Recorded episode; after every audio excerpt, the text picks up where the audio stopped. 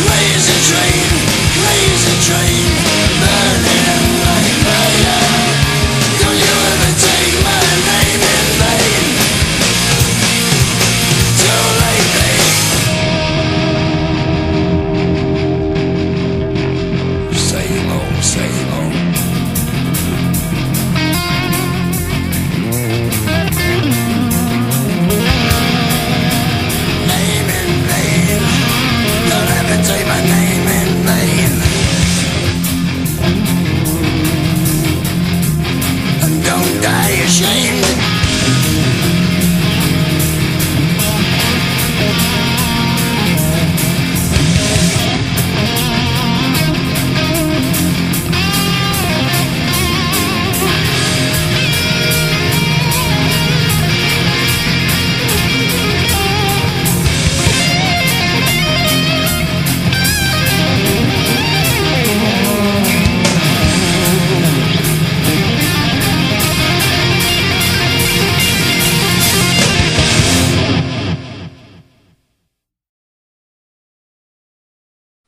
Programa Rock Streaming. Voltamos com o programa Rock Streaming, onde ouvimos o Perfect Circle com Judith e ouvimos também o Lemmy Kilmister com Desire. Fala aí, Paulão, do A Perfect Circle.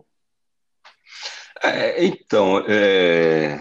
existem algumas situações aqui no, quando eu vou gravar que é se eu não tenho nenhuma criatividade, eu vou em duas, é, duas bandas que não tem como errar.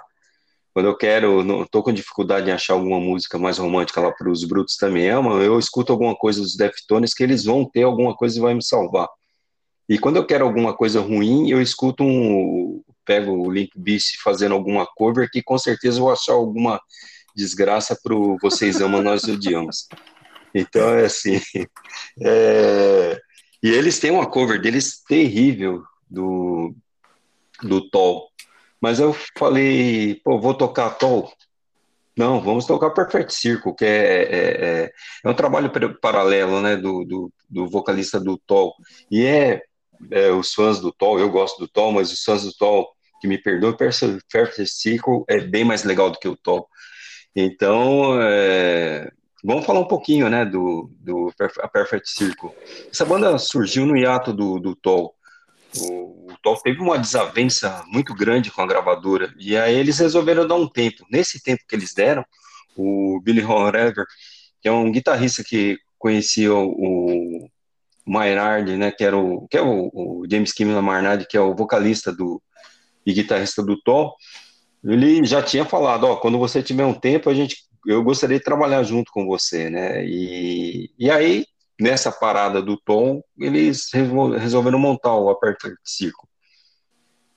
E aí foram, né? É, juntaram com o Paz Lechante, que era a Paz Lechante, né? A baixista. Essa menina já tocou e cantou, inclusive, nos Pixies acabou saindo da banda depois, o Josh Freeze na bateria. Esse cara é, é, mais conhecido por ter feito vários trabalhos como músico de estúdio. E esses músicos, a banda acabou é, indo e voltando, lançaram três álbuns de estúdio, tem três álbuns ao vivo também, e acabou dando um, um hiato, né, junto com o Toll, posteriormente as duas bandas acabaram dando uma, uma parada, não acabou nenhuma nem outra, mas eles não lançam material novo já tem um tempinho, inclusive já vi o, o Maynard Keenan num desses programas aí, o Mundo do Vinho, ele, eles foram filmar, ele tá, ele comprou umas terras lá no Colorado, e está arriscando, assim como alguns outros músicos, né, que produzem. É, tentam, né, o vocalista do, do, Van Halen já tentou produzir, já tentou não, ele produz um, uma tequila, né, né, Paulo? Exatamente, a tequila Cabo Wabo. É, exatamente, a Cabo Wabo tem, ó, ele produziu tequila, né, o Sammy Hagar, então o Myra Keenan tá tentando produzir vinho, né, isso toma um tempo lascado. Um dos motivos de dessa parada grande do, do Tol. Então fica aí essa dica, né? Perfect Circle, que é uma puta de uma banda. E essa música, Judite, mostra a evolução do Maynard Keegan como letrista, é, principalmente na, na do tempo que ele começou no Tol até os trabalhos finais, ele melhorou muito como letrista. Essa música faz é uma homenagem à mãe dele. Bom, ouvintes do programa Rockstream, Paulão, eu trouxe o Lemmy, Lemmy Kilmister, lendário vocalista do, do Motorhead, né? Fazendo uma cover do, do Ozzy, é, com Desire, Desire que é do álbum No More, no do, do Ozzy, né? E ele tem a participação nessa, na gravação dessa música aí do Rich Cosden. Rich Cosden que foi o... ele foi... participou de vários projetos também, né? Ele tocou no Mr. Big, tocou no Poison e tem uma longa carreira solo, né? E para quem não sabe, o Ozzy e o Leme eram grandes amigos, né? E nesse álbum aí, o No More Tears, tem várias composições do Leme junto com o Ozzy no álbum, que é como I Don't Wanna Change the World, é, Desire que a gente tocou, My Little Man, Hellraiser, See on the Other Side e Mama I'm Coming Home também, né? É, várias covers, várias covers, é, desculpa, várias músicas desse álbum, No More Tears, é, foram compostas pelo Leme, né? E o E o Rich Cosden também. O Rich Cosden tem uma grande carreira também. Quando o Cici DeVille saiu do Poison, ele foi chamado para gravar um disco com o Poison. Não deu, não deu muito certo, né? Como também não deu muito certo quando ele foi, foi tapar o buraco lá, quando o Paul Gilbert saiu do Mr. Big, né? E ele gravou o álbum Actual Size do, do Mr. Big, né? Mas é um álbum, até que é um álbum bom, né, cara? Mas o Mr. Big é o Paul Gilbert, né? Aí quando ele voltou, mandaram o cara embora, né? Mas tem uma música que toca muito aí na. Principalmente na Kiss FM que se chama Shine do Mr. Big, que muita gente pensa que é com o Paul Gilbert, mas na verdade é com o Rich Cosden. É, essa música que a gente ouviu, Desire, com a cover do, do Lemmy, né, com, com Rich Cosden, ela tá no álbum Flying High Again, The World Greatest Tribute to Ozzy Osbourne, que é bom demais, tem aí nas maiores plataformas de, de streaming aí. Bom, agora nós vamos com, com o Cassolato, né? Vamos com o Cassolato com a história do rock e suas vertentes. Fala aí, mestre Alexandre Cassolato.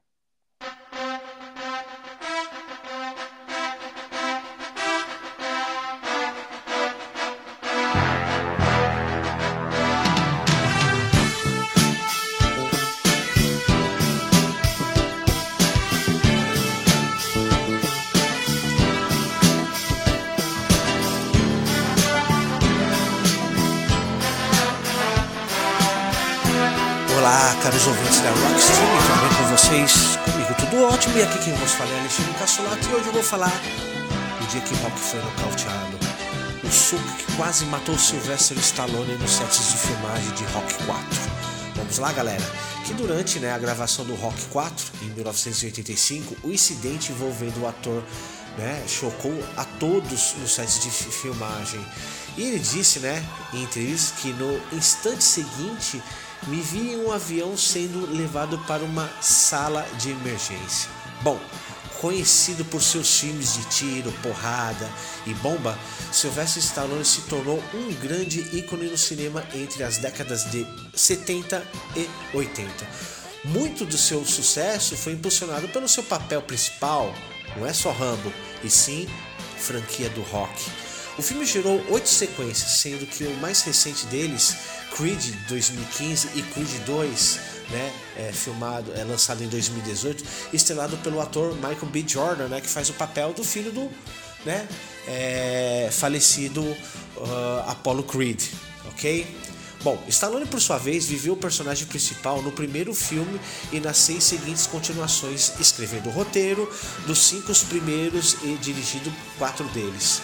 Entretanto, assim como toda a franquia Rock, né, apresenta altos e baixos. Mesmo assim, Rock 4 de 85 é quase unânime sempre citado como um dos melhores de toda a saga. Não é para menos, afinal, o longa marca o épico confronto entre Rock Balboa e o pugilista soviético Ivan Drago, né? o Ivan Drago representado por Dolph Lundgren, ok? Vamos lá.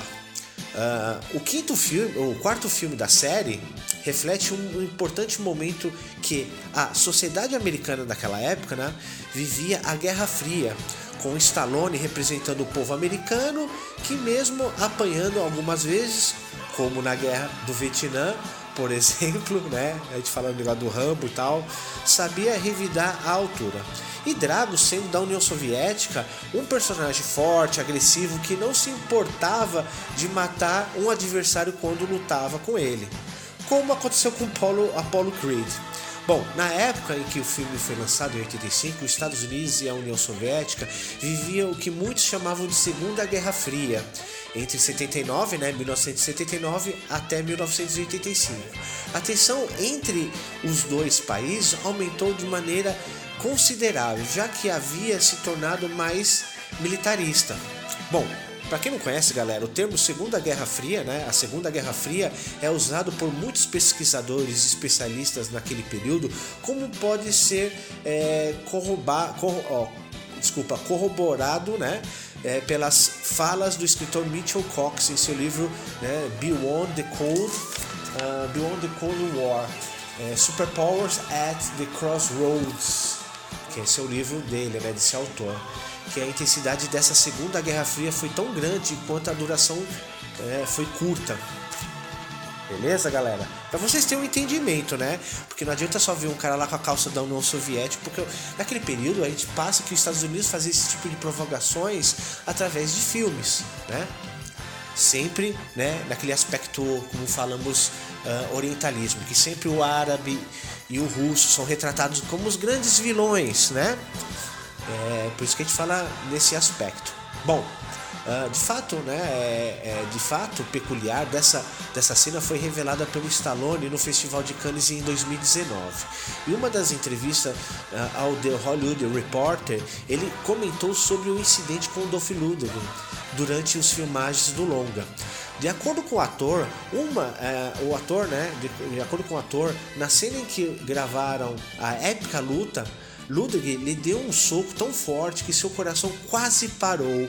A pancada o deixou internado por quatro dias na UTI de um hospital. Entretanto, ele explica que a responsabilidade pelo ocorrido foi total dele. Bom, o Stallone falou assim, né, durante né, os sets de filmagem do Dolph, né? Eu falei para ele, porque não fazemos uma de verdade? Tente me nocautear, me atinja com toda a força que conseguir. E isso foi algo realmente estúpido para ser dito, né? Brincou Stallone. No instante seguinte, eu me vi em um avião sendo levado para uma sala de emergência.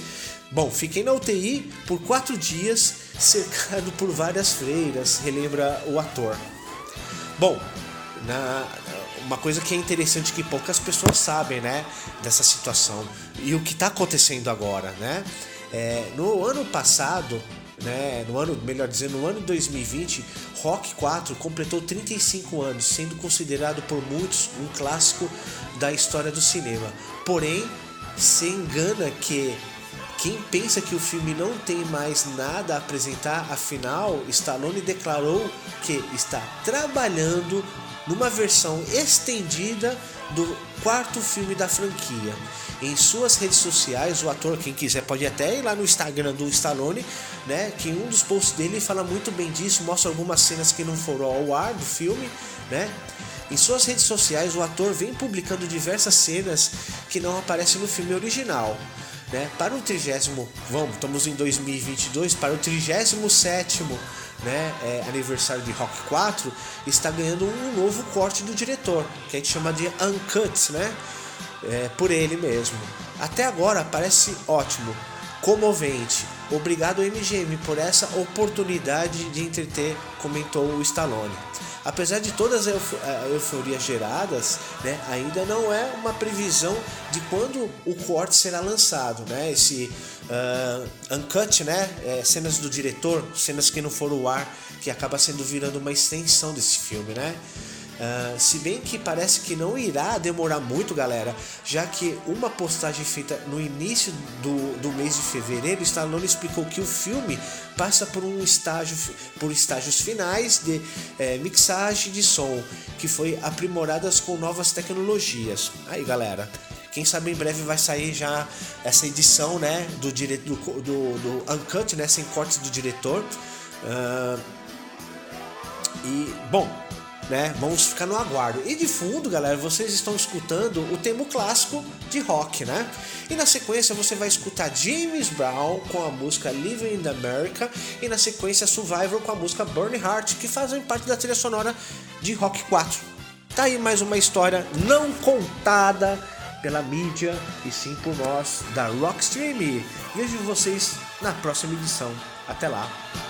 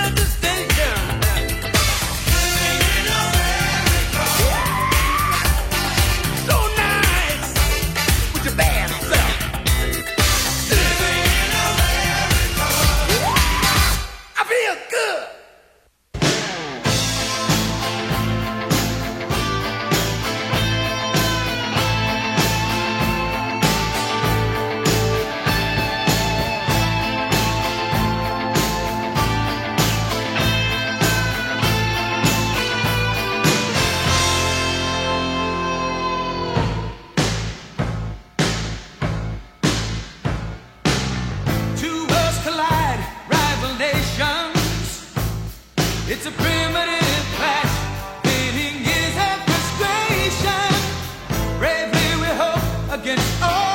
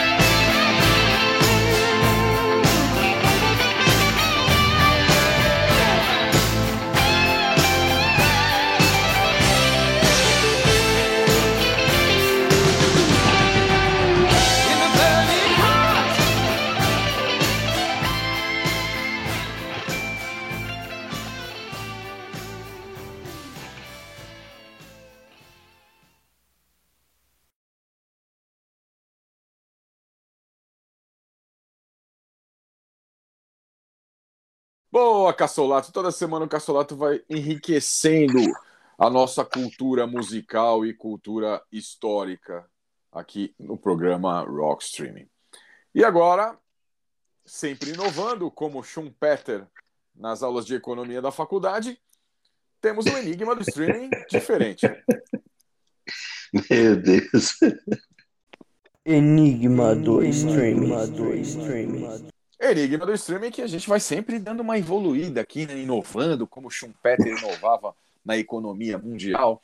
E hoje nós vamos trazer, já trouxemos aqui Anão, já trouxemos cantores, cantoras, atrizes, apresentadores, é, bonecos, desenho animado, e hoje a gente vai inovar, hein? Vamos lá. Na França, em 10 de setembro de 1918. No final da Primeira Guerra Mundial, o soldado norte-americano, um soldado norte-americano, o encontrou em um terreno que havia sido bombardeado e abandonado. Já sabe, Paulão?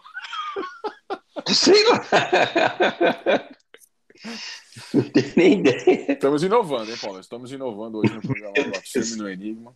Não trouxemos nenhum, nenhum personagem desse tipo ainda. Vamos lá, Paulo, o que você trouxe para o segundo bloco de músicas? Vamos com o Wolf Down com Stray from the Pet. Bom, eu trago Black Label Society com No More Tears e já voltamos com mais programa Rock Streaming. Programa Rock Streaming.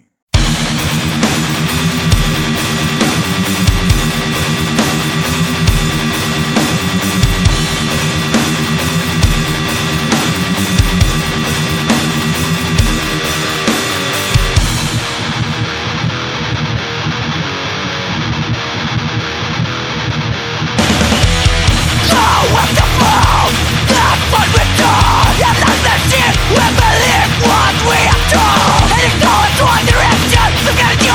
Connection Just a way on the beat Let the if the leadership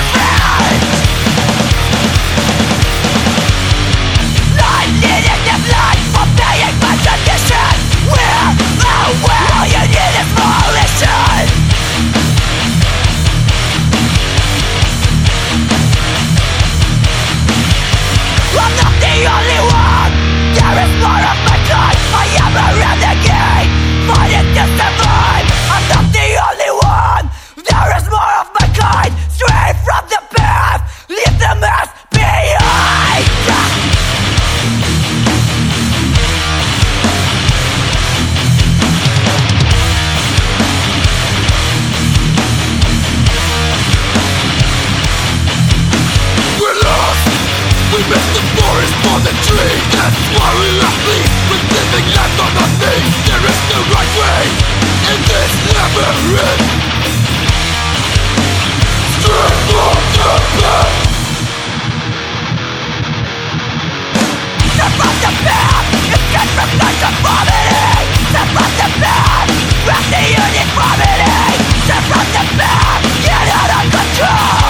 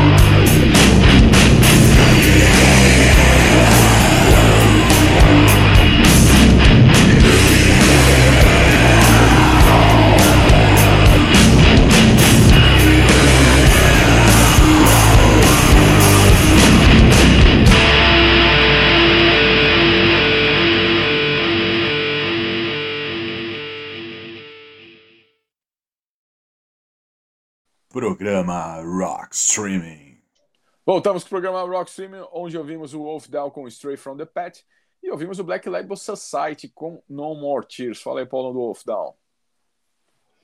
É, o... Tem umas coisas que tem tudo para dar certo e no fim acabam dando errado. O movimento Straight, é, a filosofia deles é muito legal. O pessoal não usa drogas, não é, em relação ao álcool muitos são vegetarianos, né, por uma questão de poupar animais do, do, do sofrimento, né, que é de é, nascer, viver somente para ser abatido num, dado momento da vida. Então, essa parte da cultura deles eu acho bastante interessante. Porém, é, de vez em quando o pessoal extrapola, né? E nem sempre tem uma filosofia de vida legal, é garantia de que se vá é, seguir um comportamento correto em todos os aspectos da vida. Eu digo isso porque já contei aqui o pessoal do alguns fãs do Earth Crisis, que é uma das principais bandas desse movimento do Stray uma época o pessoal andou pondo bomba, é, pondo, colocando bomba em, em lojas de, de, cadeia de McDonald's, teve aquele incidente com o vocalista do The Side, né, que ele matou um esquila e o pessoal colocou bomba duas vezes. Por sorte, ele a bomba não, as bombas não funcionaram ou deu tempo da, da polícia chegar e desarmar. E o próprio Earthcries acabou. Tem uma música deles que se chama é, que, é, Ultramilitantes, que eles apoiam o ecoterrorismo. Então, assim, uma coisa que deveria ser pacifista acaba tomando um lado bastante violento. Eu digo isso porque essa banda, o Wolf Down, ela é uma banda alemã de hardcore, ela durou somente de 2011 até 2017. O primeiro álbum deles, MMX1 XI, né, que é 2011 em algarismo romano, é um EPzinho, ele contou com a vocalista, né, essa que nós trouxemos nessa faixa que tocamos hoje, a Larissa. A Larissa acabou saindo logo em seguida e acusou dois membros da banda de comportamento misógino e abuso sexual na época foi deixado para lá. E poucos anos depois, a, em 2017, a, estourou um grande escândalo porque a, dois músicos da banda que acabaram confessando o ato, eles foram acusados de abuso sexual por duas fãs. E a história, né, as fãs contam uma versão, eles contam outra, mas eles basicamente admitiram o comportamento e a gravadora encerrou imediatamente o contrato com eles. A banda acabou. A parte criminal do, da coisa eu não tenho maiores detalhes, né? Se eles estão presos, se eles foram é, formalmente acusados, se foram condenados ou não, não realmente eu não cheguei aí atrás para saber. É, até seria uma, uma, um pouco de curiosidade mórbida, né? É, a banda é legal, eles têm uma temática para quem gosta desse tipo de música, o Stray de proteção de direitos animais, eles tocam bastante nisso. A banda é muito parecida, inclusive, com o Retebrid, mas com uma pegada diferente, né? E por ser um hardcore é, alemão, eles têm uma certa diferença do. Né? A gente vive batendo na tecla de que os músicos europeus enxergam a forma de fazer música diferente da forma que os americanos é, a entendem. É, mas, enfim, é, a banda acabou e, e, acabou de uma forma bastante triste, né? Bom, eu, eu trouxe o Black Label Society, o Black Label Society com No More Tears, do álbum No More Tears do Ozzy, né? É uma bela cover que o Black Label Society fez, né? Black Label Society que é a banda do Zack Wild, né? Guitarrista do Ozzy Osbourne, e talvez seja a melhor parceria do Ozzy depois do Randy Rhodes, né? Depois do Randy Rose, eu acho que todo mundo lembra do, do Zac Wild como guitarrista do Ozzy, né? E ele tem uma, uma longa carreira, o Zac Wild, né? O Zac Wild, que ele começou numa banda chamada Pride and Glory, Black Label Society, né? E ele conseguiu intercalar, intercalar o Black Label Society junto com a sua carreira com o Ozzy, né? Quando ele não estava na estrada tocando com o Ozzy, ele estava na estrada tocando com o Black Label Society, né? E essa versão de No More Tears do, do Black Label Society, está no primeiro álbum do, do Black Label Society, que é o álbum Sonic Brew, que é um álbum muito bom, é um álbum muito bom, é uma sugestão que a gente dá aqui no do programa Rockstream pro pessoal que está em casa aí, ouvir para quem não conhece a, para quem não conhece a carreira do. A carreira, a, não diria carreira solo, a outra banda do, do Zac Wild, que é além da banda do Ozzy, né? É uma grande banda, uma grande banda mesmo. E provavelmente eles estão vindo tocar aqui no Brasil esse ano. Vamos aguardar, porque vai ser um showzaço que o Zac Wild vai fazer aqui com sua banda Black Label Society. Bom, agora vamos pro bloco do Léo com as curiosidades e histórias do mundo dos games. Fala aí, Léo.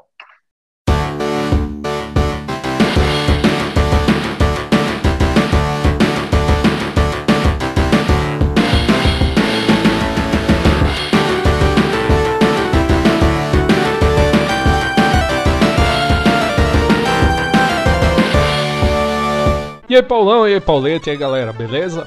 Aqui é o Léo e estarei falando hoje de Super Bomberman do Super Nintendo. Então, bora lá!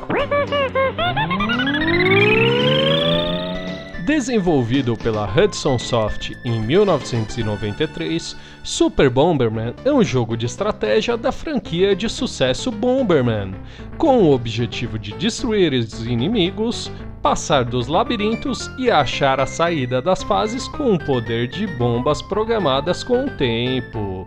Sensacional! A história se desenvolve na cidade Paz, onde o cientista Dr. Mock cria uma onda de robôs malignos com o objetivo de dominar o mundo e roubar a tecnologia de combate avançada de Bomberman. Assim, Bomberman Negro descobre seu plano, porém é derrotado, mas ele consegue escapar e avisar o Bomberman Branco. Então cabe nossos heróis juntos derrotar a ordem de robôs inimigos e restaurar a paz na cidade Paz. Um ponto bacana do jogo são os power-ups, que contamos com bombas extras, o aumento de alcance, o acelerador que deixa o Bomberman mais rápido, o chute que permite chutar as bombas, a luva, a caveira de poderes aleatórios e o meu favorito, o controle remoto.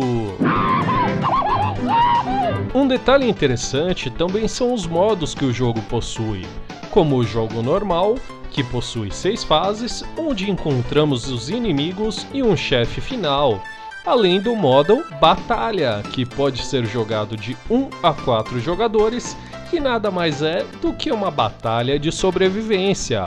Parece simples? Sim, mas divertido demais. Cara, uma coisa, esse para mim é um jogo que eu joguei depois da geração. Na verdade, eu sabia quem era o Bomberman por causa das revistas da época, mas era uma das fitas que eu não tinha adquirido ou até mesmo locado, né? Porém, eu tive contato com um Bomberman no meu celular de flip lá pelos anos de 2004, 2005 e eu fiquei viciado naquele jogo, naquela tela minúscula. Então eu comecei a pesquisar, né? Até que eu achei o Super Bomberman do Super Nintendo. Um jogo bonito, cheio de power-ups, com um conceito de jogo diferente. Ele fez eu me apegar e não querer mais largar até zerar. Muito bom! Eu tenho a força!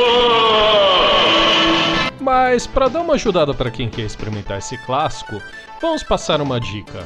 Quer ganhar vidas extras? No nível 2, Mundo 1, exploda o portal para o próximo nível. Ao fazer isso, aparecerá uma casquinha de sorvete na tela. Ao pegar, você ganhará 9 vidas. Voodoo é pra Jacu. Uma curiosidade é sobre aparições. Você gosta de animes? Bomberman já deu as caras no episódio 69 de Bleach como uma versão de pelúcia em uma máquina. Ah, tem também Death Battle, disputando uma batalha contra um outro clássico do Nintendinho ninguém mais, ninguém menos que Dig Dug. E com vocês, da banda The Runaways e abertura do quadro Explode espetacular também. Cherry Bomb!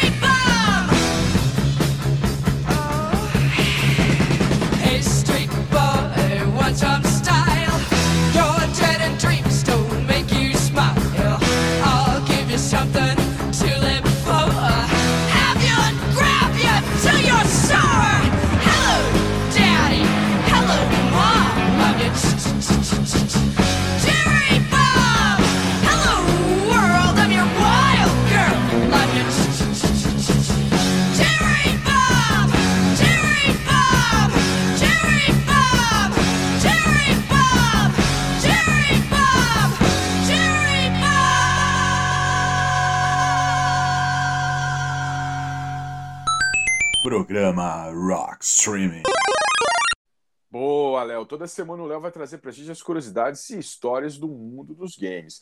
Semana passada o Léo trouxe o, o jogo Moonwalker do, do Michael Jackson, né?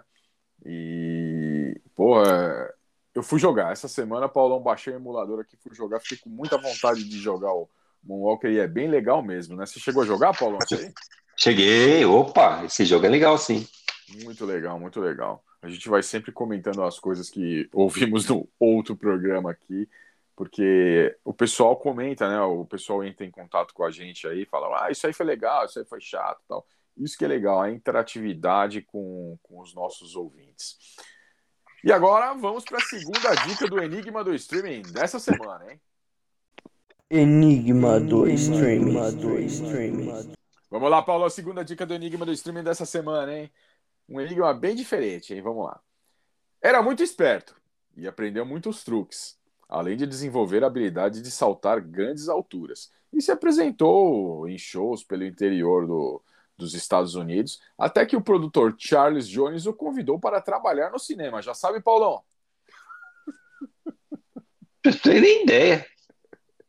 Tá difícil, hein? As últimas semanas a gente deu uma chancinha pro Paulão, mas essa semana não tem chancinha, não. Essa semana não tem tá... nem ideia. Essa semana tá difícil. É isso que dá, férias tem tempo de.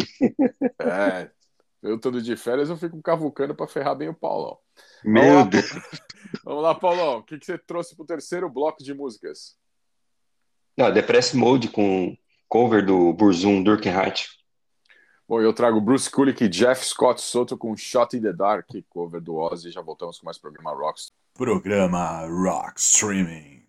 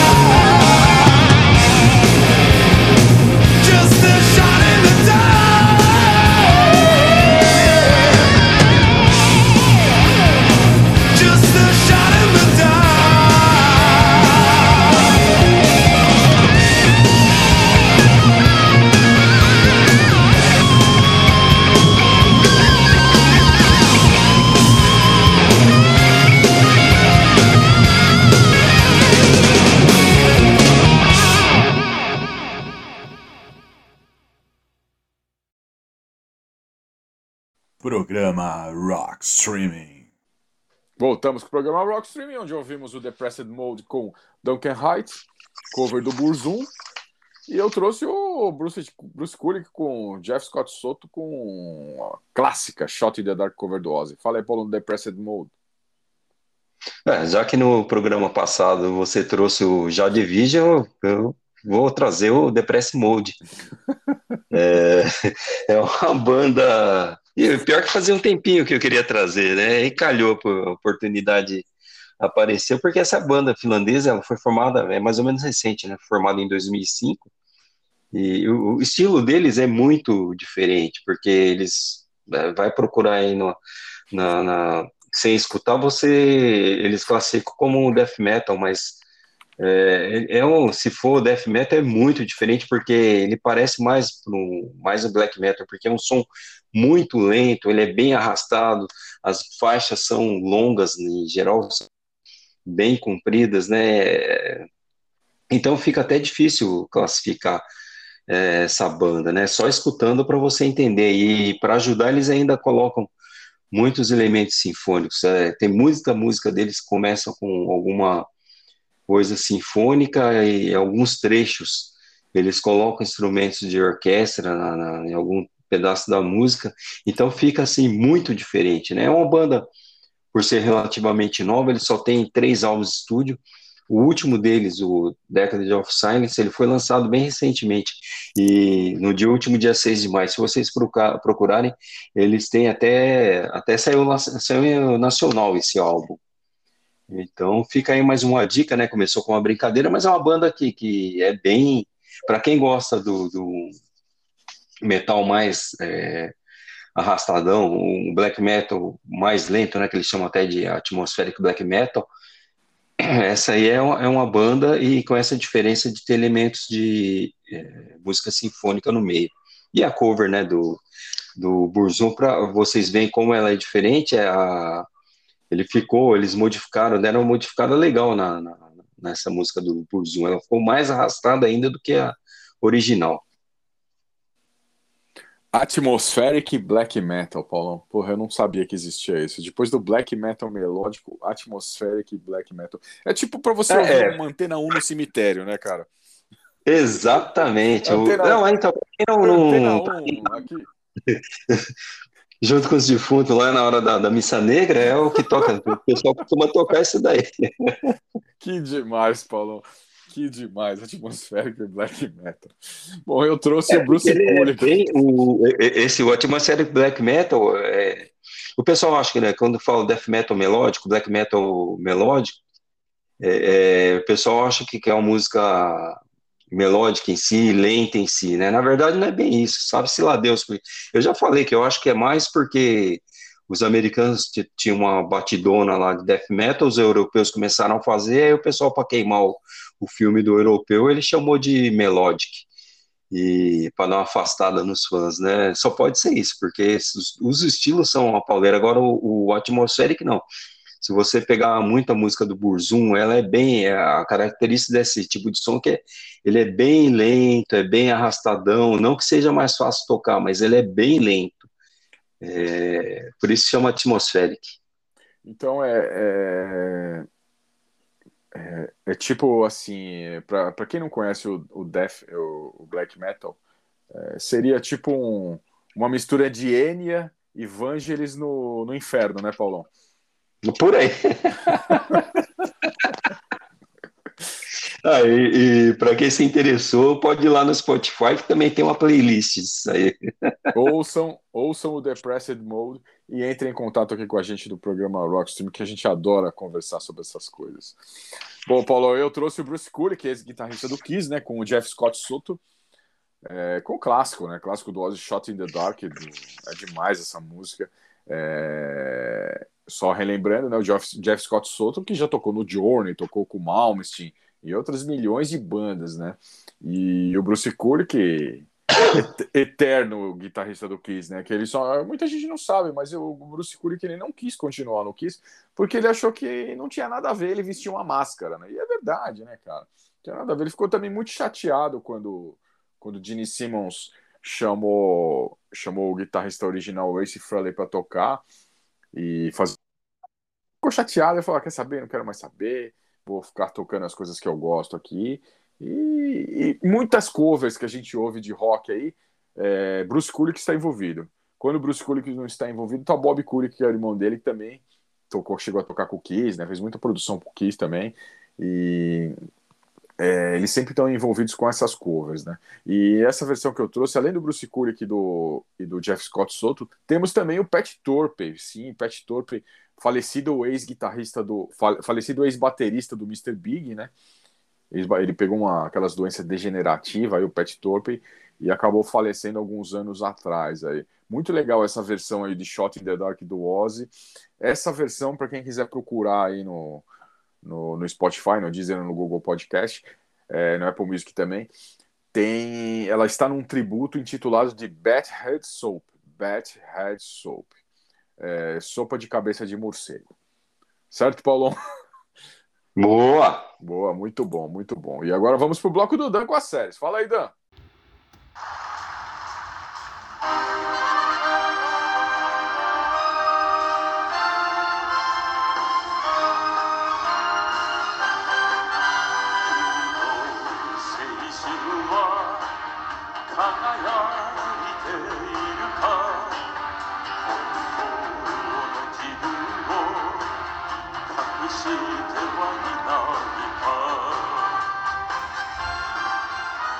Salve, salve, Pauleta, Paulão, Léo, Cassolato, galera que curte o rock streaming, dando novamente chegando por aqui com os clássicos da TV, do cinema e do streaming para vocês.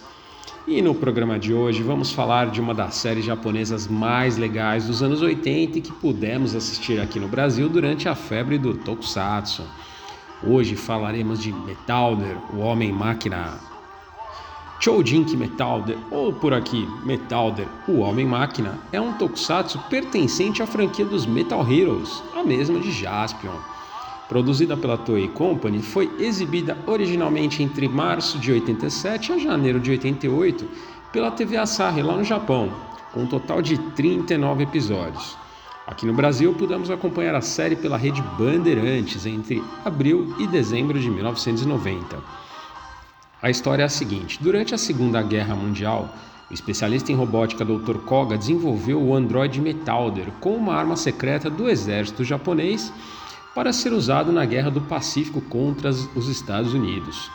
Como modelo, o Dr. Koga utilizou seu finado filho, Tatsuo Koga, segundo subtenente da Marinha Imperial. Porém, o projeto acabou sendo abandonado. No ano de 1987, Dr. Koga descobre a existência do Império Neros e pouco antes de morrer, ativa Metalder, que passa a combater o inimigo. O legal dessa série, galera, é que ela mostra né, a evolução do Metalder, tanto no seu aprendizado da vida né, dos seres humanos no planeta Terra, quanto na luta, onde ele vai adquirindo novas habilidades a, pro, a cada episódio, né, cada luta, na verdade. A primeira luta dele é um fiasco total. Ele claramente não sabe o que ele está fazendo, mas aos poucos ele vai evoluindo e é bem bacana acompanhar essa evolução do personagem. Bom, outro ponto interessante da série é que todos os inimigos eles são apresentados logo de cara. É, liderados pelo maléfico Dr. É, Makoto Dobara, né, também conhecido como Imperador Neros, os inimigos eles vivem em uma espécie de mundo subterrâneo, né, e lá eles são divididos por unidades e classificados dentro de uma hierarquia. Então você vê, a, a, cada episódio você pode ver todos os inimigos, e aí a cada episódio o Metalder luta com um deles, é bem bacana, bem diferente essa pegada dessa série. Bom, Metalder tem a seu lado né, o cão robô Springer, que, é, que lhe auxilia desde o primeiro episódio. Maya, uma garota que, que ele conhece né, durante o primeiro episódio, uma fotógrafa e que se torna uma grande amiga e mentora né, de, de, de Metalder, dando um grande apoio para ele, principalmente ali no, no, no, entendimento dele da vida humana. E Satoru Kita, um motociclista que surge ali do início para o meio da série, que passa a ajudar Metalder na luta contra o Império Neros. Satoru, aliás, foi interpretado pelo nosso querido ator Kazuyoki, Tasa, é, Kazuyoki Takahashi, o Change Griffon de Changeman. Aliás, né, diversas foram as participações de atores conhecidos né, do mundo do Tokusatsu nessa série. O próprio Imperador Neros foi vivido pelo grande Shinji Todo, o Spider-Man japonês, Homem-Aranha japonês, séries dos anos 70 que eu já trouxe aqui no, no Rock Streaming. Também tivemos dois episódios especiais ali no meio da série que foram sensacionais. Eles contaram com a participação de diversos nomes conhecidos do mundo do Tokusatsu. Dentre eles, Kenji Oba, que interpretou Gavan, entre diversos outros personagens, uma lenda no mundo do Tokusatsu. Além do sensacional de Urichi, do Urichi Haruta, né? Outra lenda que interpretou simplesmente o Magaren em Jaspion, tá? para não falar de outras coisas aqui. Bom, além deles, temos o tema de abertura interpretado pelo grande Isao Sasaki, que ficou conhecido aqui no Brasil ao interpretar o fotógrafo Nambara em Jaspion. Bom, galera, Metalder é uma das minhas séries favoritas, gosto demais dessa série, inclusive estou revendo ela atualmente, né, no no, no site tokurflix.com, tem ela completinha dublada, tem diversos episódios é, no idioma original em japonês. E tem o filme da série também. Entre os episódios 17 e 18 foi lançado um filme ali de, de 20 minutos também, tem esse, esse especial lá no site Tokuflix. Ó, recomendo, acessem lá, tem muita coisa boa, vale a pena. Com vocês, o tema de abertura de Metalder.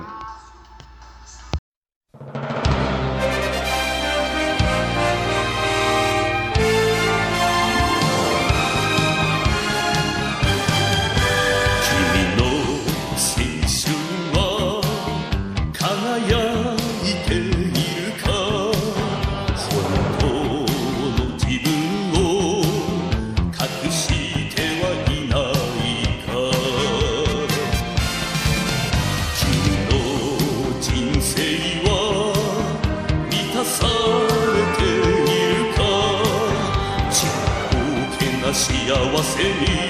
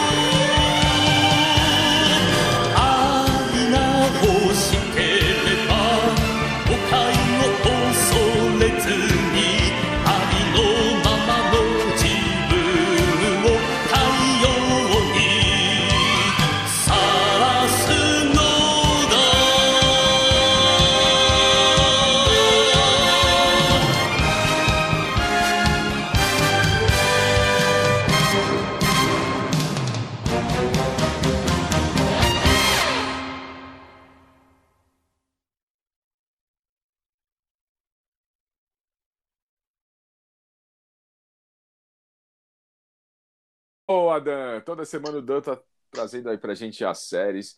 Muito legal. É, a gente já comentou do, do Cassolato, comentamos do Léo. Vamos comentar do Dan também, né? Que o Dan semana passada falou do, falou do Jornal Nacional, do Armando Nogueira, né? E, e muita gente não sabe, né? Eu tava até comentando com o Dan em off aí, falando que o Armando Nogueira ele manipulou a, aquele debate de 89 do Lula com o Collor, né? Para quem não sabe, é, manipulou, fez uma edição lá e, e na época o, o, Jornal Nacional era o, o maior, a maior audiência, né? Do, do horário, né? Todo mundo estava assistindo o Jornal Nacional e mudou o resultado da eleição. Lembra disso, Paulão? Lembro. É, o pessoal não tinha paciência para ficar assistindo debate até uma hora da manhã, né? A edição foi. Foi. É aquele negócio, né? Tem hora que isso não é, não é, não é jornalismo, né? Lembro sim. É, foi um absurdo. Um absurdo. E isso continua acontecendo hoje, né? Impressionante, impressionante. É, pior que é. Bom, vamos para a terceira dica do Enigma do Streaming dessa semana. Enigma do Streaming. Do streaming. Vamos lá, Paulo. Terceira dica essa semana tá difícil, hein? Tá difícil, Não mas tenho o nem Paulão, ideia. Paulão, a quarta dica vai matar. Vamos lá. O primeiro fi- filme foi The Man from Hell River, de 1922, onde ele interpretou um lobo, hein? Interpretou um lobo, Paulão. Estrelou seu primeiro filme um ano depois, quando atuou em Where the North Begins, em 1923, ao lado da estrela Clary Adams. Seus filmes fizeram muito sucesso e ele se tornou um dos astros mais queridos do público na época. Em seu diário, a menina Anne Frank relatou que adorava assistir seus filmes. Já sabe, Paulão? Eu tô pensando, não, mas esse cara não é de- dessa época, não. Tô- vamos ver a quarta dica. Quarta dica, Paulão vai matar. Quarta dica, Paulão vai matar. E agora vamos pro bloco Os Brutos Também Amam. Aquele bloco os headbangers, os punks, os caras que curtem black, black metal melódico e também atmosférico e melódico e rock, hein, Paulão? É bem isso mesmo. Tem aquela taquicardia, lembrando daquele amor perdido, chutado, que deixou na vala, na lama, chorando em posição fetal do lado da cama. Mas, Paulão, o que, que você vai rolar hoje no bloco Os Brutos Também Amam? Ah, Robert Plant e Jimmy Page com The Rain Song. É, Rain Song é demais, Paulão, mas por que, que ela te deixa tão na vala e na lama? Não, outro dia eu tava escutando a, a, a, a Kiss FM e você vê como esses locutores de vez em quando são sem noção. Uma ouvinte pediu essa música, né, Ray Song, que é um clássico do Led Zeppelin, e, e aí o cara, ah, eu não sei qual que é, não conheço. E aí meteu esse Earth Heaven. E no bloco seguinte ele já levou uma chamada na chincha de uma outra ouvinte que mandou de qual álbum era, era essa música, e ela é super conhecida, né? Foi uma tremenda não acabacice do cara ele ter. Ele podia ter disfarçado, né? Ele podia ter falado, putz, não tá aqui na mão, não vai dar tempo, então vamos tocar esse to Him. Não vai falar que locutor de rádio de rock falar que não conhece essa faixa do, do, Led Zeppelin. A música é um clássico, né? Ela é linda. E esse álbum, o No Quarter, é, é um álbum até facinho de achar. Vocês forem na, na, na quem puder na galeria do rock, acha a mídia física aí facinho, barato. E esse álbum ele foi gravado pelo Plant Page nos anos 90. Eles pegaram algumas músicas do, do Led Zeppelin e convidaram músicos do País de Gales com instrumentos locais, uma orquestra sinfônica de Londres e alguns músicos árabes e marroquinos. Na época, o, o, o Robert Plant ele namorava uma cantora marroquina. E aí ele já aproveitou, e, como ele estava conhecendo alguns músicos, e gravou esse álbum. O álbum todo é sensacional. Eles estiveram aqui no Hollywood Rock, eles trouxeram, inclusive, na época, algum desses músicos, é, alguns desses músicos para tocarem junto com eles, né? E essa faixa, inclusive, a Tier for One, quem é, comprar o, o, CD, essa faixa não tem, ela só é exclusiva do, do programa Rock Streaming ou quem tem o DVD ou acessar o YouTube. No CD não tem. Então, por isso mesmo, vocês não vão escutar.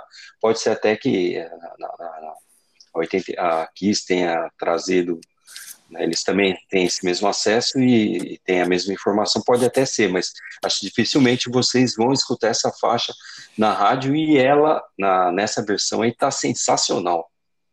Inclusive, se esse locutor quiser emprestado, eu tenho o Laserdisc aqui em casa do No Quarter, viu, Paulão? Eu tenho aqui em casa. É, pra ver eu tenho ele- impresso pra, ver, impresso pra ele ouvir, porque, pô, não é possível que o cara não conheça The Rain Song do Led Zeppelin, né, Paulo? É Não, ele tomou uma chamada na chincha no, no- no- no- na entrada do segundo do outro bloco que uma menina mandou, acho que um mandou um WhatsApp indignada, né? Porque é, ele até reconheceu que aí ele falou tudo, citou o nome da menina, né? E foi uma puta de uma cabacice. Não, eu só acaba. Como nós falamos semana passada, né? Como nós falamos semana passada aqui, que nós comentamos sobre o show do Def Leppard aqui em São Paulo, no Olímpia da Lapa, que o pessoal fala que o show tinha 200 pessoas e é mentira. Vamos falar de novo, é mentira. Eu estava lá com meu irmão Dan. Eles juntaram os dois dias, que na verdade iam fazer dois shows, é, seriam dois shows aqui em São Paulo, cancelaram um e fizeram, e fizeram apenas um show, e o show estava lotado. E um locutor da Kiss FM, que eu não vou falar o nome aqui, mas o pessoal que quiser ouvir na parte da tarde aí, é, provavelmente ele não estava lá no show, e ele fala que ele estava, e o show estava vazio, e é mentira. Eu estava lá e o show estava estrumbado de gente. Certo, Paulão? Tá certo. Certo. Aqui a gente só fala a verdade, Paulão, só a verdade.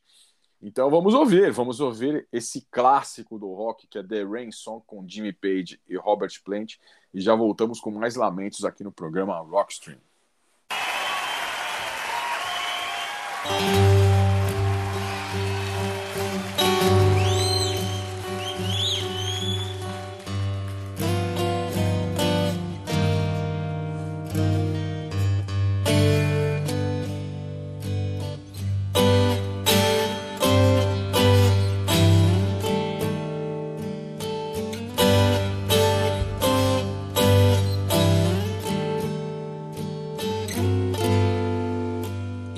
Springtime of my loving. The second season to know. You are the sunlight in my growing. So little warm I felt before. It isn't hard to feel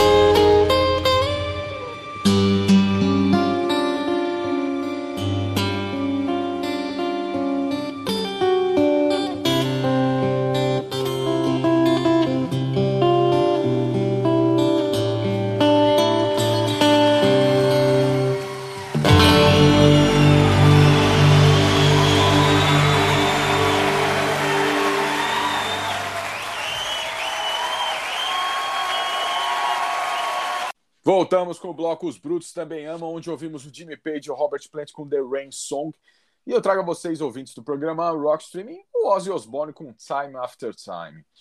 Em 3 de setembro de 1989, o Ozzy Osbourne ele acordou em uma cela de prisão com uma dor de cabeça infernal e sem memória do motivo de estar ali. Embora não seja estranho acordar em lugares assim para o Ozzy, né? A verdade o, enojou profundamente. Ele estava sendo acusado de tentativa de assassinato por tentar estrangular a Sharon, sua esposa, em um estupro induzido por bebida e drogas. Embora o casal tenha se reconciliado, é, os anos 80 estavam efetivamente mortos para o Ozzy se ele não resolvesse isso que tinha acontecido, né? E quando ele foi para reabilitação e saiu, ele começou a trabalhar em seu novo disco. E Ozzy era um homem novo, pronto para banir o espectro do palhaço bêbado ineficaz, que muitos passaram a vê-lo como ele, ele tinha se transformado, né?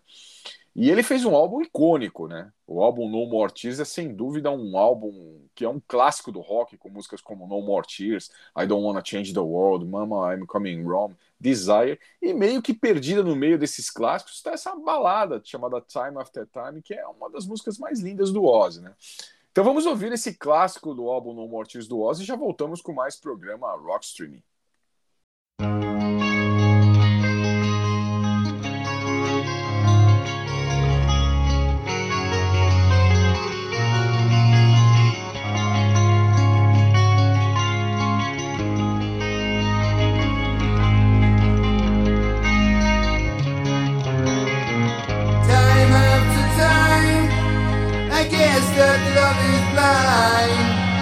Couldn't read your mind line after line. Line after line, it was written in your eyes. I guess it's no surprise,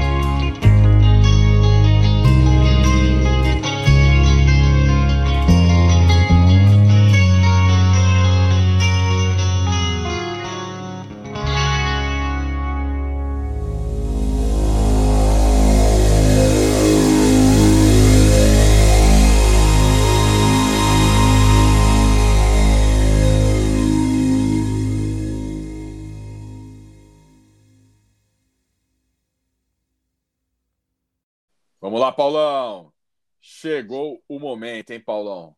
Vamos para a última dica do Enigma do Streaming dessa semana. Enigma do Streaming. Vamos lá, Paulão. Chegou o momento, hein, Paulão? Vamos para a última dica do Enigma do Streaming dessa semana. Vamos lá, Paulão. Última dica, hein? Fica atento aos nomes, Paulão. Vamos lá. Seu nome era Rinty, onde foram incluídas Ele mais mesmo. duas palavras para formar seu nome artístico. O pastor alemão fez 29 filmes entre 1922 e 1931, tendo inclusive feito a transição para o cinema falado, apesar dele não falar, né, Paulo? O grande sucesso foi responsável por salvar o estúdio da Warner Bros. da falência na época, e quase foi o primeiro ator a receber um Oscar. O primeiro Oscar foi criado em 1929 e os profissionais cinematográficos foram chamados para escolher os primeiros vencedores. O voto era aberto e cada pessoa indicava quem gostaria que ganhasse. Rinty foi o astro a receber mais votos, mas querendo parecer uma premiação séria, a Academia de Artes e Ciências Cinematográficas anulou os votos do cão ator, dando o prêmio para, para o, o humano Emil Jennings, o segundo mais votado. Ele teve alguns astros caninos rivais, como Balto, o cão herói, Ranger e Lassie. Em 10 de agosto de 1932, faleceu aos 13 anos de idade. Já doente, ele faleceu nos braços da atriz Jean Harlow, que era vizinho de Duncan em Hollywood. Lee Duncan levou seu corpo para Paris, onde ele foi enterrado em um cemitério de animais. Paulão, quem é o enigma do streaming dessa semana? Ah, esse eu cansei de elogiar a gente com o cachecol, né? O cara põe o cachecol e fala, pô, você parece aquele ator de Hollywood, o Rintintim, quando põe a coleirinha para passear. Exatamente, Paulo. O grande Rintintim. Quem nunca assistiu uma, a série do Rintintim, hein, Paulão? Era demais, hein? Eu Ah, era, é. eu era criança, assistia muito. E outro dia eu tava assistindo aquele canal Rede Brasil, acho que era. Tava passando, cara. Rintintim. Você assistiu muito Rintintim, Paulão? Assisti, quando era criança, pô, era legal. Bom Assisti sim. Bom demais, Rintintim. Bom demais, Rintintim. Pensei que o Paulão não ia acertar hoje, mas o Paulão acertou como Eu também pensei. Mas vamos lá, vamos agora vamos pro bloco mais explosivo do programa Rockstream, o bloco Explode Espetacular.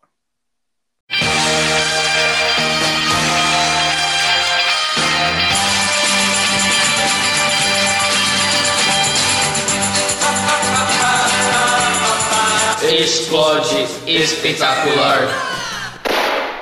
Fala aí galera, aqui é o Léo e estamos de volta com o quadro Explode Espetacular. E como já é tradição aqui no Rock Streaming, o Dan está aqui comigo. Fala aí, Dan! Fala aí, Léo. Fala aí, galera. Estamos de volta. Bom, galera, e hoje vamos explodir um presente do nosso ouvinte Tim Rabei, de Pelotas. Ele nos enviou o disco Dominó de 1987, da banda Dominó. E quem enviou essa pérola, Léo? Tim Rabei. Droga. Putz, eu me achava expert em nomes assim, como Alcoólatra, Tô Masturbando, Tome Leite, Pau Latejando, Cu Cabeludo, enfim, cair em pegadinhas assim me deixa realmente pé da vida. Falando nisso, esse álbum possui uma, a maior música do Dominó, né? O maior clássico, né? O clássico deles, Topê da Vida. Pra você ver o nível do álbum, né? Engraçado, né? Você acaba vendo na capa o visual itentista deles, com os papéis bem distribuídos, com o Bad Boy, o Miami Vice, o Texano e o Cowboy. Esse álbum é bem no começo da carreira deles, né? Não tinha o Rodrigo Faro ainda, né? Não, esse é o com a formação original com Afonso Negro, Nil, Marcos Quintela e Marcelo Rodrigues. Produção da Promo Arts, show do Gugu Liberato. Rodrigo Faro não participou e ficou pé da vida. Depois dessa eu fiquei num baixo astral, num cambalacho. Vamos escutar um trecho aí, vai. Tope da vida, tô vendo a gente tão pra baixo. Um baixo astral, um cambalacho. E muito pouco amor à vida. Tope da vida,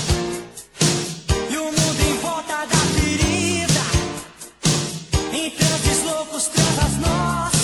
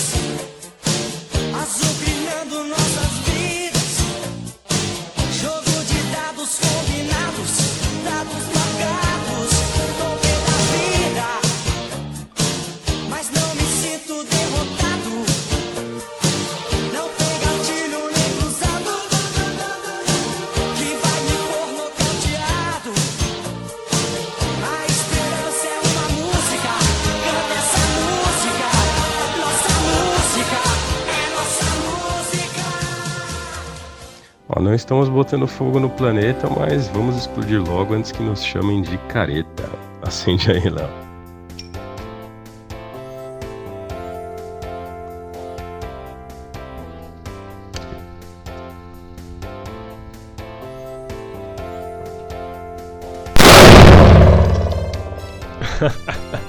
Essa explosão derrubou cada peça.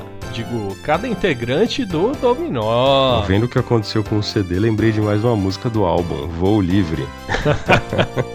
Valeu, galera! E semana que vem tem mais no quadro Explode, Explode Espetacular! Programa Rock Streaming. Boa, Léo, boa, Dan. Toda semana os piromaníacos do Parque São Domingos estão de, estão de volta aqui, mandando pelos ares alguma pérola da música que é uma bosta. E agora, o momento que os ouvintes do programa Rock Streaming querem nossas cabeças, Paulão. O bloco você ama e nós odiamos. Why do birds suddenly appear every time?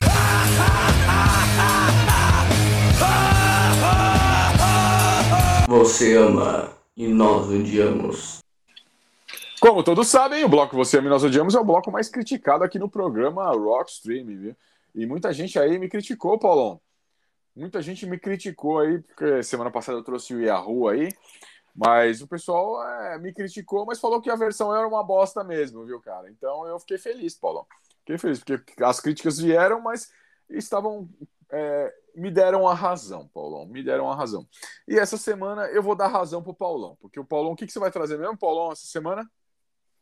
Não, vamos com o Limp Bizkit com o Jump Around.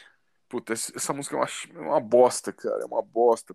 Por que, que o Limp Bizkit com o Jump Around te deixa tão raivoso, Paulão? É, o Limp Bizkit, ele, ele, eles fizeram uma cover boa de Fate do George Michael, né, no primeiro álbum deles. Aliás, o primeiro álbum deles dá para escutar tranquilo, é um álbum bom. Mas aí depois, como deu certo uma vez, eles acharam que podia dar sempre certo sempre. E as demais covers que eles fizeram são todas, eu não lembro nenhuma que, que seja legal, né? Alguém me corrige aí, mas aquela Behind Blue Eyes do, do The Who é fraquinha. Tem o- um cover do, do Tom, tem essa versão aí pavorosa de Jumper Mound do House of Pain, né? Quem não sabe, o House of Pain é uma banda de rap, né? Os caras são brancos, eles só, que eu me lembro, eles fizeram sucesso só com essa com essa faixa. Só que do House of Pain saiu o DJ Letal. O DJ Letal acabou indo do saindo do House of Pain foi ser DJ no Link Bizkit. É, tem um álbum do um álbum ao vivo de uma turnê, aquela Family Values, e eles tocaram pela, pela foi a primeira vez que eu vi eles tocando essa faixa aí, né? Ela tá ruim na no, no- nesse álbum Family Values, mas essa versão que, que nós trouxemos aí de um show, é, eles conseguiram piorar muito que já era ruim, a, a coisa ficou pavorosa. Não, ruim demais, Paulo. Ruim demais, porque a versão do, do House of a música do, do House of Pain é icônica, né? Jump Around do, do House of Pain é icônica. E, e eu trago, né? Eu trago a vocês o vídeo do programa Rock Stream, para não fugir do- da temática minha de hoje. O Ozzy Osbourne, sim, vou trazer o Ozzy com All the Young Dudes, que é uma cover do Mother Hoople, aquela banda dos anos 70, Mother Hoople, que é uma música muito ruim, muito ruim, uma versão muito ruim que o Ozzy fez. É, em, 1900, e- em 2005, 2005, a Sharon, Sharon Osbourne, que é a empresária do Ozzy, né, já que o Ozzy não pensa direito faz anos, né, resolveu que o Ozzy precisava fazer um álbum de covers. E o fez. Nele, o Ozzy Osbourne colocou todas aquelas músicas que marcaram sua vida, né? É, como In My Life dos Beatles, Woman do John Lennon, Rocky Mountain Way do John Walsh, é, Fire do Hendrix, todas versões muito boas, bem legais. Porém, essa versão do- de All the Young Dudes do Motor Hoople, escrita pelo David Bowie, é, é de doer. É de doer. Essa música aí, ela foi um presente para os caras do Motor Hoople na época, pelo David Bowie. David Bowie estava produzindo o primeiro disco do, do Motor Hoople e deu de presente essa música pro All the Young Dudes pro Motor Hoople. E foi um maior sucesso, né? Sem dúvida nenhuma, é o maior sucesso do Motor Hoople. E o David Bowie, inclusive, começou a fazer shows também cantando All the Young Dudes. No show que eu fui dele aqui em São Paulo, em 97, se eu não me engano, o David Bowie cantou All the Young Dudes. Foi demais. Foi demais. Mas essa versão do Ozzy Osbourne é um pé no saco. É um pé no saco porque a voz não encaixa. É, é uma presepada total. O disco é bom, o disco é muito bom. Chama Undercovers, acho que é, se eu não me engano. É muito legal. Quem quiser ouvir o disco do Ozzy é muito bom. Mas tem duas versões que, que, que destoam do resto do disco, que é a versão de All the Young Dudes e a outra versão que é, acho que Sympathy for the Devil dos Rolling Stones. São duas músicas que não tem nada a ver. Então eu e o Paulão hoje nós demos uma caprichadinha, né? Uma caprichadinha com duas versões bosta aí, que é o Olympic Biscuit com Jump Around, né, Paulão? E o Ozzy com All the Young Dudes, que também é uma bosta. E até semana que vem com mais um programa Rock Stream. Falou, Paulão! Falou, Paulo. Falou, pessoal. Até semana que vem. How many of you people remember the House of Pain?